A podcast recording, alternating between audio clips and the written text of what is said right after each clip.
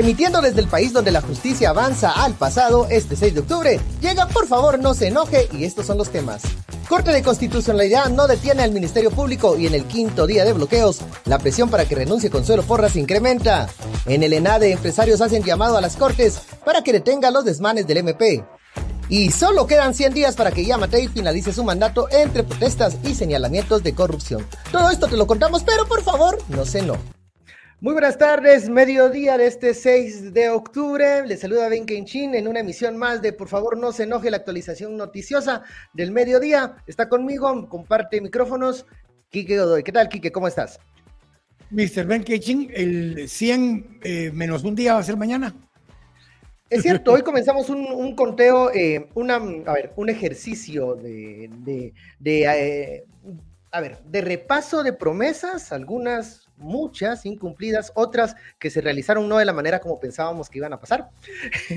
Y, es que lo que pasa, Ben, es que se le pone mucho énfasis eh, comunicacionalmente en los primeros 100 días. Entonces, hoy en la mañana, pensando en mi conteo que llevo desde hace 84 días, dije, bueno, ¿por qué no le ponemos énfasis a los últimos 100 días? ¿Qué, ¿Qué, se está haciendo? ¿Qué se dejó de hacer de lo que prometió? ¿Y qué goles van a dejar metidos en estos últimos días? Sí, porque en estos 100 días que restan para que eh, Alejandro Yamatei diga adiós a la casa presidencial, eh, pueden no solo dejarse promesas eh, incumplidas, sino que complicar otros temas. O sea, si ya te ibas a ir, ¿por qué desordenaste el cuarto? Dirían por ahí mi señora madre. Entonces, bueno, eso vamos a, llevar el conteo de cómo va a dejar las cosas el mandatario a 100 días, cómo deja las promesas, el listado de promesas que, que dijo iba a implementar. Em, Así, al vuelo de, eh, vuelo de pájaro podemos mencionar la no eliminación de las AAS, yo creo que hasta se reforzó. Eh, hizo otras promesas como extenderles este pago a los expac, por decir algunas. Eh, dijo que no iba a ser un, hijo más, pero ahora es el mero hijo. y, el más prominente. decir lo que dicen Sony, Sony y Marvin si lo dicen, hombre. Hasta el libro lo escribieron. Hasta el libro lo escribieron. Entonces, ahí para que también en los mensajes nos envíen mm, qué cosas se nos olvidan que no cumplió o qué cosas está eh, complicando en estos últimos 100 días de gobierno de Vamos y del presidente Alejandro Yamatei. Pero todavía eh, en la queja producción. Producción ah. quedó que nos iban a diseñar un hashtag y un ah, pequeño eh, material ahí para darle seguimiento al tema. Creo que no hay tiempo para hoy, pero la idea es que hoy empezaremos con el conteo de los 100 días. No es que todos los días digamos algo, pero cuando queden 90... Sí, para las fechas, para las fechas y no, los, los, ah, números... Una día cero. Ajá. Em, bueno, ya perdí aquí, que por un momento, ahí, te, ahí te, ya te recuperé, ya te recuperé. Em, así que le hacemos la invitación a la, a la audiencia para que también nos eh, den sus ideas de las cosas que hay que fiscalizar, no perder de vista y también recordar en estos últimos 100 días. Hablando de cosas que se complican, Quique, ayer eh, con mucha expectativa eh, se esperaba esta conferencia, este anuncio de la Corte de Constitucionalidad. Eh, y bueno, finalmente resolvieron el, tema de competencia. No sé si lo resolvieron o lo confundieron más. publicaron un, un comunicado en donde palabras más, palabras menos, eh, no detienen lo que está sucediendo en estos momentos, solo hacen énfasis en que el juez que resuelve o que suspende provisionalmente un partido político debe tener la seguridad, las, la, certeza de lo que está haciendo y que es responsabilidad de ese juez eh, el determinar eh, esa, esa, decisión y, y, el también justificarla o argumentarla. Em, parecía que era un gallo gallina, pero es más gallina que gallo. ¿Cómo es la cosa? ¿Cómo lo ves, eh, Quique? Mira, yo creo que. Bueno, ya tenemos a Edgar, si quieres, para que mejor ah, con Edgar Ortiz nos lo, comente, pero para que, para que sea un experto el que nos dé la opinión del tema. Si es gallo o es gallina. Em, ¿Ya nos escuchas, Edgar? Yo lo escucho perfecto. ¿Ustedes a mí? Oh, eh, te escuchamos muy bien. Edgar está, pues, va en camino, en, tránsito, entonces nos está haciendo el favor de atendernos una llamada telefónica. Y bueno, hablando del tema de, de, lo que ayer resolvió la Corte de Constitucionalidad, hoy también se presenta una acción de amparo en defensa de la democracia. ¿Qué significa esto y por qué se está haciendo? Y la reacción de lo que ayer resuelve o quiere dar a entender la Corte de Constitucionalidad, Edgar. Bueno, si querés, comencemos por el final de tu pregunta, que es lo de ayer creo que lo que la gente está preguntándose, porque hay una resolución y la gente creo que tiene curiosidad. Realmente lo que ayer se le presentó a la Corte, que es una cuestión de competencia, que ojo, la presentó el propio TCE. Así es. Eh, lo que estaba buscando el TCE es decir, mire, delimite las competencias, hasta dónde llega la competencia del juez penal eh, y hasta dónde la mía. Porque si un juez penal puede cancelar un partido político, y eso, eso, eso cómo, cómo, cómo me deja a mí como autoridad electoral ya que se supone que por, por, disposición de la ley electoral solo yo puedo hacerlo. Y la Corte la verdad es que nos salió con, bueno, más gallina que gallo. Realmente si ustedes ven la resolución, no cambia nada de, de cómo estamos hasta hoy. La Corte dijo, si lo pudiera resumir yo en un par de frases, dijo, miren, eh, sí, el TSE es el autónomo en materia de partidos políticos y materia electoral, pero los partidos también están sujetos a otras leyes. Eso sí, dijo la Corte, si un juez penal va a suspender un partido político, tiene que ser por razones bien fundadas. Chau, bye, se ven y nos miren qué hacen ustedes. Eso es básicamente para mí la, la, forma más simple de entender lo que ayer pasó. Edgar, más, allá de la parte de la duda de jerarquía de leyes y lo que vos querrás, eh, explícame una cosa en tu interpretación de esto. La persecución penal es personalísima. ¿Dónde entra dentro de la persecución penal personalísima los partidos políticos?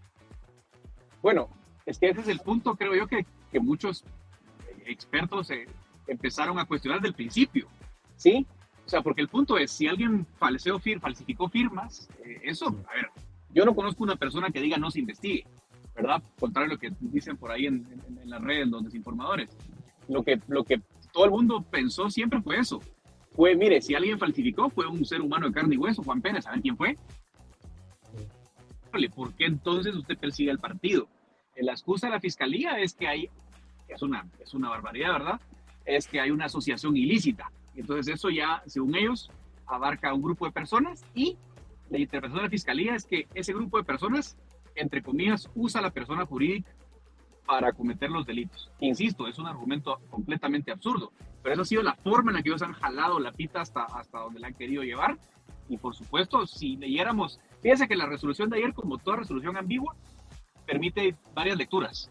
Si agarramos la lectura más optimista de lo que dijo ayer la Corte, bueno, le dio una sunalgada, por decirlo figurativamente, a, la Fiscalía y al juez, porque al decirte que, que esas decisiones de un juez penal de suspender al partido deberían estar bien fundamentadas, caemos a esta discusión que dice Quique. ¿Realmente hay fundamento? Bueno, yo creo que no. Y también les manda a decir, presenten las pruebas. Exacto. Exacto. ¿Cuál es la evidencia? Porque si usted va a suspender una, una persona jurídica, claro, ojo, antes de la sentencia de un proceso penal, obviamente no hay pruebas en el sentido eh,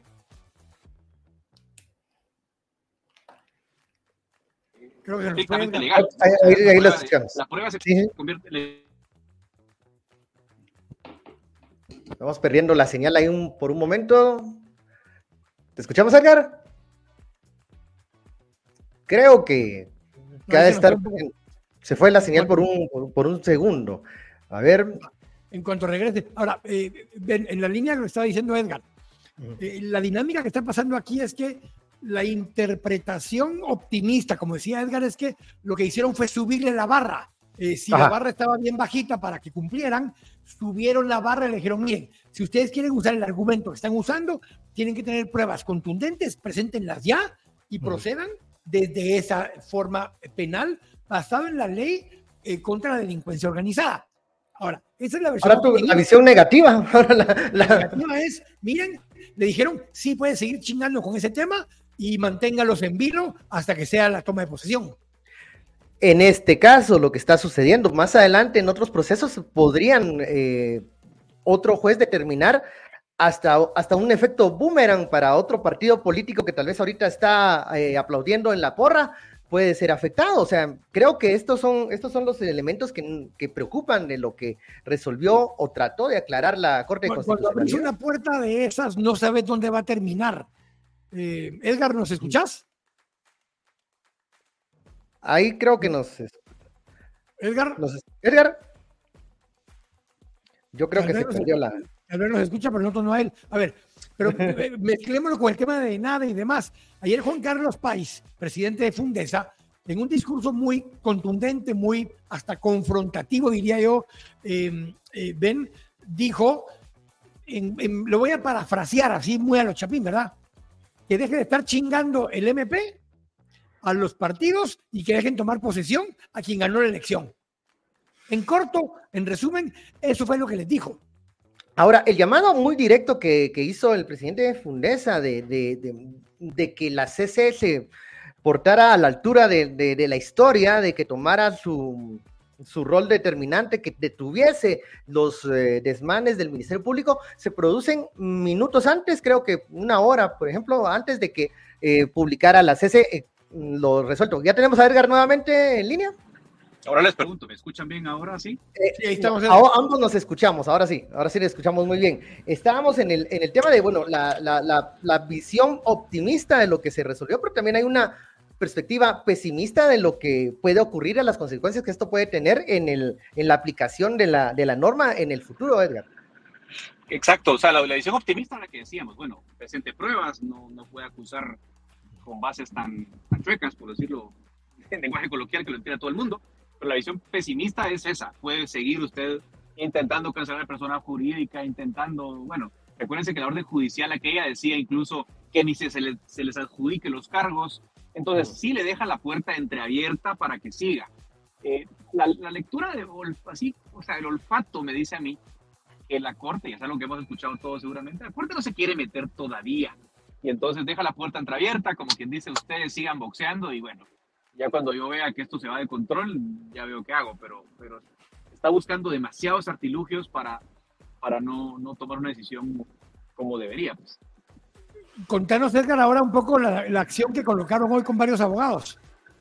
Bueno, y gracias por, por, darnos espacio para comentarlo. Somos un grupo numeroso, pero obviamente yo tomé la vocería, pero quiero destacar que es un grupo nutrido de, ciudadanos. No todos son abogados, algunos son hasta un filósofo tenemos dentro del grupo. Entonces, eh, ¿cuál es el planteamiento nuestro? Muy simple.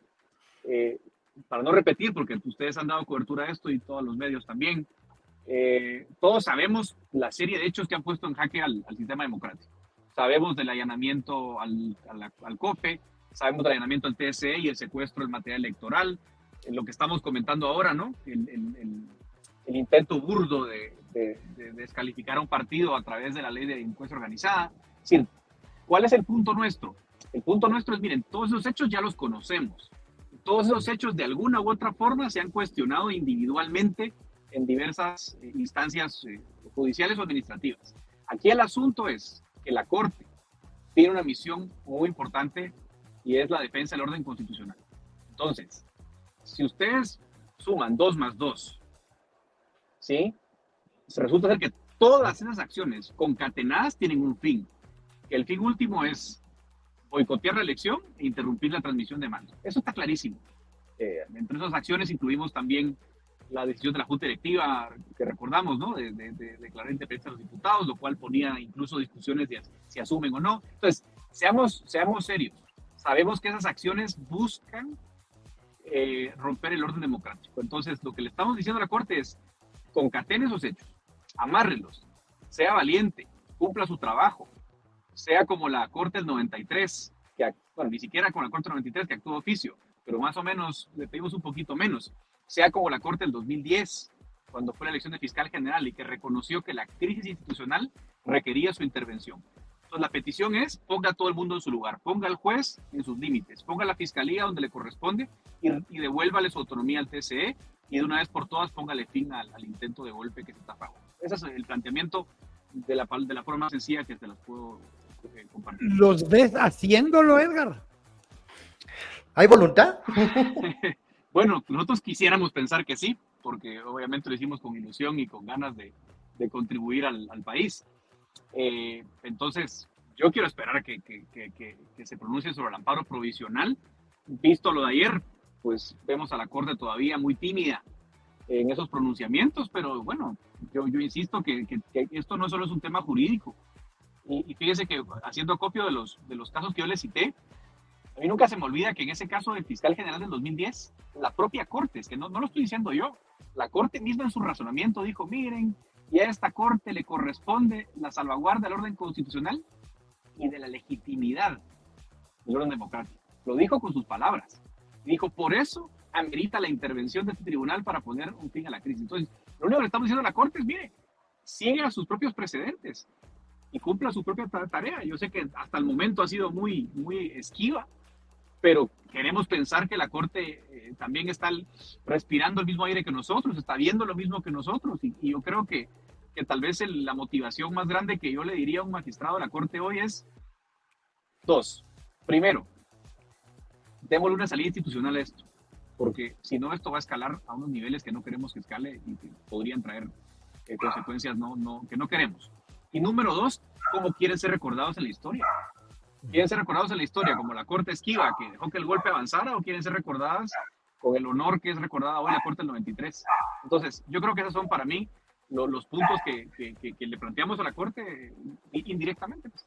Eh, Edgar, mm, este, esta acción de amparo que ustedes presentan, pues hace un llamado directo a la Corte a que, tome el, rol y pueda en este momento detener una, una bomba de tiempo que, está ahí en las calles. Hoy veía yo en la comisaría 11 por la avenida Bolívar dos camiones de eh, agentes antimotines eh, cargándose ahí, o sea, ellos están preparando. Es cierto, tal vez los magistrados están esperando su timing eh, perfecto, pero es que aquí hay vidas en riesgo también. Aquí hay gente que está en los bloqueos en las calles pernoctando hay grupos que quieren presionar para que haya conflicto, lo vimos, veamos lo de Villanueva, vimos los, eh, a los supuestos vendedores ambulantes el otro día, eh, para que la responsabilidad política de los magistrados llegue, puede, puede incluso lamentarse mm, vidas. Ahora, eh, solo una. Perdón, seguí con esa, Ben, pero solo te dejo una para que le agregues ahí lo que le vas a preguntar me explique, me escribe que ahorita Steve McFarland, el ex embajador de Estados Unidos, y me dice, en el 2010, ¿quién era el presidente de la CC? Edgar. Repetí alguno de los que está ahorita. si hacemos memoria. el único magistrado Molina Barreto. que resolución es Roberto Molina. Roberto Molina Roberto Barreto. Molina Barreto. Mm, o sea que no se acuerda de sus, de sus precedentes. Eh, mm, mm, ¿Qué otras acciones políticas van a llegar? digamos, hay algunas que ya se rechazaron o que no se admitieron en la Corte Suprema de Justicia, pero que van a tener que llegar a la Corte de Constitucionalidad. Finalmente, eh, ellos tendrán que decidir algo que no sea un gallo gallina, como lo decíamos al inicio del, programa. Eh, ¿Cómo ves que sea la salida institucional, la salida de incluso legal para detener este, este desmán, estos desmanes? ¿Con, qué, acción, ¿Con qué acción legal que vaya a llegar a la Corte? Eh, ¿Será lo que puso Bernardo? Eh, esta misma que ustedes, ojalá la tomen en cuenta, eh, pero vemos cómo aprueban, cómo pasan unas muy rápido y otras pues solo les dan trámite. Sí, y además, no sé, recordar a la propia Corte que, cuando ha tenido voluntad de, intervenir lo ha hecho. Recordemos el amparo del, del 1 de julio, ¿no? El amparo provisional del 1 de julio fue, fue aquel amparo por el cual ordenaron repetir las audiencias de revisión de escrutinios. ¿Se acuerdan? Sí. ¿Eh? Eh, eso fue un amparo de 24 horas o menos, porque entendieron, a ver, eh, interpretaron en ese momento el tono de la crisis en, en, una forma, con un criterio de oportunidad, no fue un criterio tanto jurídico como político. O sea, y está bien, yo no estoy diciendo que esté mal, las cortes constitucionales les toca resolver problemas políticos, el asunto es tener esa responsabilidad hoy. Ahora, ¿qué acción va a hacer? No sé. Está el amparo de Bernardo, está el amparo nuestro, hay otras acciones. Nosotros, francamente, lo último que buscamos es protagonismo. O nosotros estamos poniendo una piedra más argumentativa para tratar de ayudar al tribunal a encontrar argumentos para, para poner este fin, pero supongo que cuando las otras acciones también lleguen a la CC, pues eh, habrá ese cúmulo de, expedientes o de causas y, bueno, se va a discutir todo en su conjunto. Lo importante es que que entendamos que esa salida institucional, bueno, que entendamos y que entienda la propia Corte su rol, que esta salida institucional es lo, es lo deseable. Eh, en 93 fue, bueno, obviamente, esto es un 93 en cámara lenta, ¿no? y lo quisiéramos ver así. Eh, 93 al final tuvo un fin bastante decoroso para la forma en la que empezó y, y aquí hay la posibilidad de hacerlo igual. Un, 93 que va en, 100 días de plazo, tiene 100 días de plazo para desarrollarse todo esto. Muchísimas gracias, Edgar, por, por esta explicación eh, de, lo que está sucediendo y lo que presenta la, Corte y también de la acción que ustedes eh, presentaron ante la Corte de Constitucionalidad. No, hombre, a ustedes gracias. Buen provecho. Gracias, Edgar. Igualmente, Edgar, gracias. Vamos al siguiente tema, don, Ben. Sigamos con, ¿en qué tema íbamos? Porque ya nos pasamos con el ENADE, pero en el ENADE no solo eh, pues tuvo esta intervención el presidente de Fundesa, sino también el presidente electo, en donde eh, mencionó, entre otras cosas, em, que iba a trabajar en, en, conjunto, que iba a trabajar para todos los guatemaltecos, que era necesario hablar de desarrollo, de un desarrollo más horizontal, que lo que tiene bloqueado Guatemala, pues no son estas manifestaciones, sino las mafias y, y este esfuerzo del MP en afectar el proceso electoral para garantizar impunidad a un grupo que ha hecho desmanes dentro del aparato público. Em, también escuché palabras así de, elogio para el sector empresarial, donde em, pues dijo que el programa o los planes que han presentado eh, Fundesa pues tienen, tienen sus bases y tienen sus eh, y tienen cosas positivas y que eh, y que él saludaba eso, y que él quería trabajar para todos los guatemaltecos. Entonces, digamos, no fue un, mensaje de confrontación con ellos, sino que uno de unirse para la defensa de la democracia. Esos fueron los highlights de lo que mencionó. Fíjate que yo, le, saco tres cosas en esa línea. Una, el discurso original era una presentación técnica del plan de infraestructura de semilla. Y él dijo, eso se lo voy a dejar a Jonathan Encos, diputado electo, yo voy a hablar improvisadamente de otro tema. Bueno, en esa improvisación, sí, en esa improvisación dijo seis veces voluntad política. política. Voluntad política quiere decir hay que tener huevos. Lo que les dijo es que si no hay huevos, no avanzamos. En esta receta, no importa qué vayamos a hacer, incluye huevos. Porque dijo voluntad política, te insisto, como seis veces. Pero dijo combatir la corrupción ocho veces en un discurso muy corto y reiteraba y regresaba al tema de combatir la corrupción, vinculándole lo que vos explicabas, que es el último de los tres temas que yo tocaba. Y es que le dice, miren mucha, órale, los bloqueos chingan algunos, son perjudiciales para algunos, pero el bloqueo histórico que ha habido es un bloqueo al desarrollo, es un bloqueo a que todos tengan oportunidades. Tenemos que tener infraestructura para los que menos tienen. O sea, enfrente de ellos les dio un discurso diciendo, yo sé que ustedes quieren que urge la ley de la superintendencia vial. Urge, ya lo sabemos, ya lo escuchamos.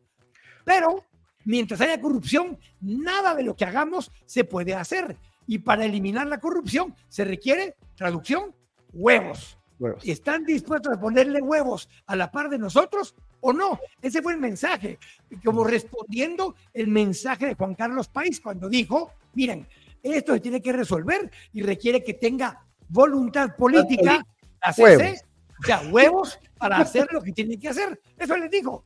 A ver, ¿hubo, ¿hubo huevos ayer en la CC en el comunicado? Mm, tibios. Sí, eh, puro de claras, así de dieta. Eh, no, no, ajá, no, faltaron huevos, faltaron huevos o voluntad política, porque eso es lo que hace que los planes, los programas de, asistencia, las políticas económicas, eh, la inversión, no tengan los, los frutos que deseamos porque la voluntad política hace que las cosas no se muevan y que a veces solo se muevan cuando hay un incentivo de corrupción, que es lo que ha pasado en las últimas. Fíjate que él decía una cosa, vos decís que elogió al sector privado. No, lo que le dijo fue, sí, yo sé que ahí tienen Guate no se detiene, que tienen pro Guate no sé cuánto, o sea, planes hay un chingo, les dijo. Pero mientras Pero falta voluntad política, para hacerlos, valen madre los planes, no sirven de nada los planes. Tiene a huevos sus planes, pero hagámosle huevos ahora a hacer los planes. Eh, ¿Crees que, que va a calar el mensaje?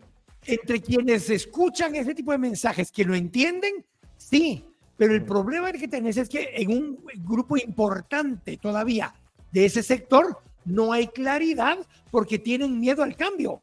Y el cambio los ahueva, usando todavía ese aforismo, el cambio los ahueva y prefieren que nada cambie aunque no sea bueno, a que cambie y no sepan qué va a pasar. Eh, hay algo que, mencionó también en el discurso el presidente electo, dirá que no se puede ser un empresario exitoso en una sociedad fracasada. O sea, no se puede ser flor de barranco, ni rosa de pantano. Los problemas sociales van a llegar y van a afectar al empresariado. O van a tener que buscar métodos para convivir con esa corrupción, que es el problema que nos atañe hoy en día.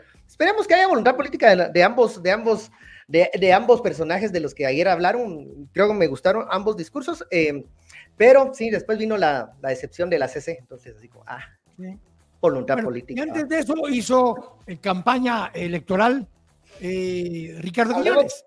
A ver, ah, eh, mira, estuvo buenísimo ese discurso, ¿cómo lo viste? ¿Cómo lo viste? Estaba en campaña.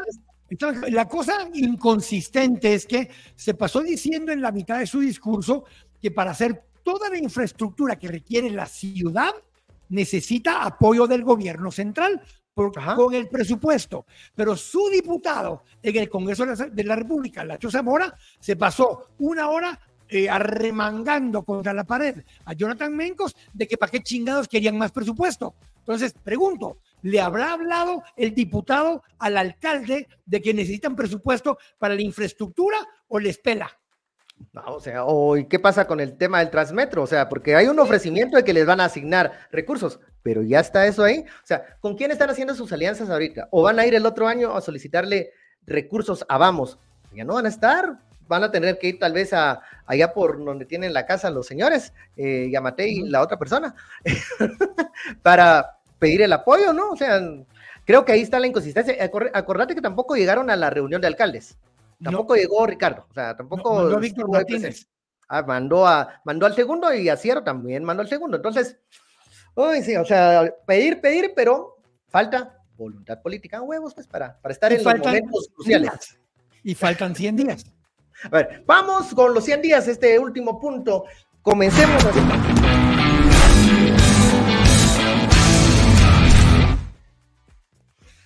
100 días para que se vaya, vamos. Ah, bueno, es una buena noticia, pero no es tan buena porque pues dejan cosas pendientes o pueden complicar algunas cosas. Eh, hablemos de una de las, de las más, más sonadas, eh, Quique, ¿cuál podrías mencionar o cuál crees que hay algo que la gente le va a recordar a Yamatei durante un buen tiempo? Ofreció, ofreció tres cosas, así, digamos, de ponerlas en, una, en un marco. Eh, una de ellas era más sencilla, que era eliminar a las AS, que fue parecida a cuando se dio varias veces el discurso que se iba a eliminar al, Estado Mayor, a la jefatura del Estado Mayor de la presidencia. Va, eh, se, se, se, ¿cómo te dijera yo? Se tardaron en cumplirlo y cuando finalmente se hizo, lo convirtieron en, en las AS. Él dijo que iba a eliminar las AS. La segunda es que ofreció que nos iba a sacar de Parlacén. Ajá, pero ahora le funciona el Parlacén. Lo intentó, ni siquiera lo intentó, y ahora va a ser su lugar de protección. Ajá.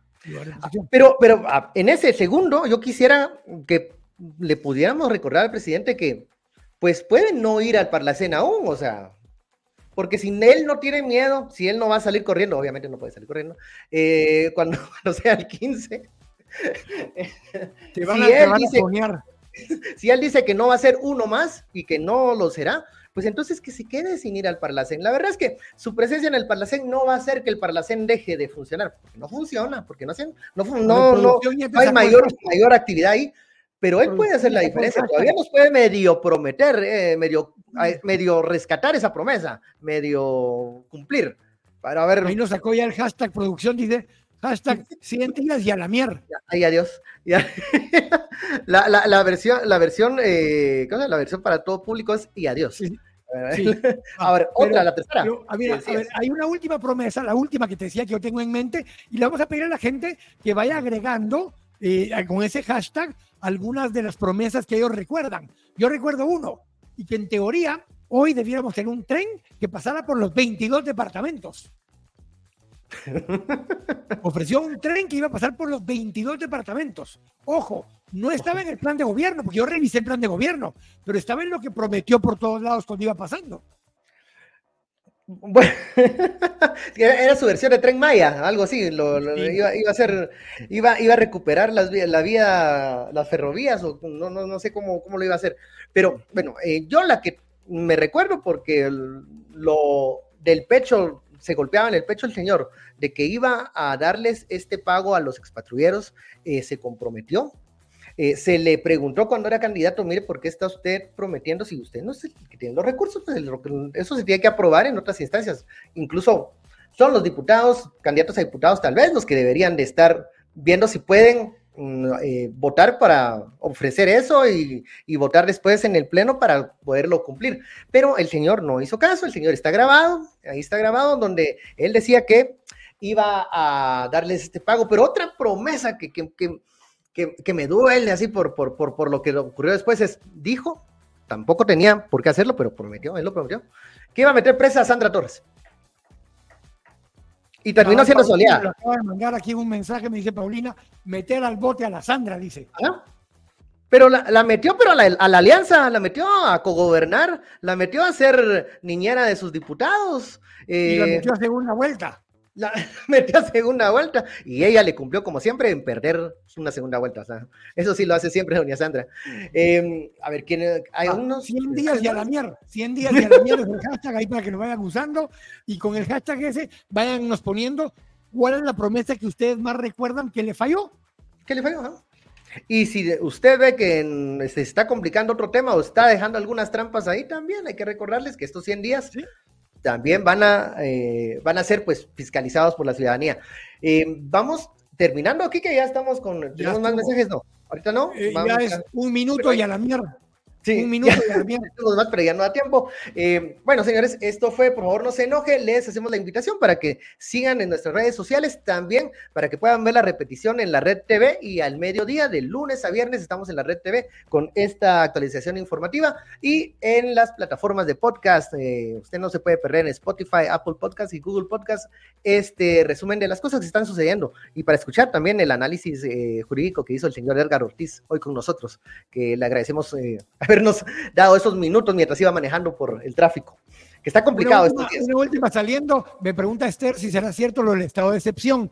¿Es posible? Ayer hubo reunión entre eh, jefaturas militares. Por cierto, el jefe de Estado Mayor del Ejército está excedido en su tiempo, ya no debiera estar ni ahí, pero ahí sigue.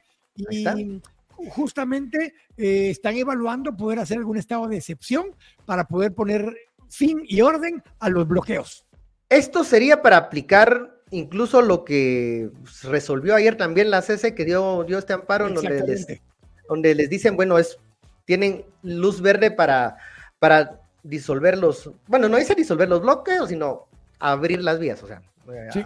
Eh, Acuérdate que el CACIF es el que interpone el, el, amparo, pero a quien ordena la CC que lo ejecute es el Ministerio de Gobernación. Es gobernación. Y eso que vi hoy en la mañana en la comisaría 11 me llamó la atención y me preocupó. Esperemos que que no se tomen esas, eh, que no sea por la violencia, eh, que se resuelvan los bloqueos. Los bloqueos se pueden resolver.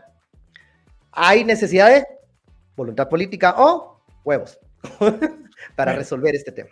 Y ya sabemos dónde está, dónde está la solución. Bueno, eh, cuatro minutos nos vamos. muy buenas tardes, señores, magistrados de la CC. Por favor, más voluntad política y por favor, no se enojen. Nos vemos mañana.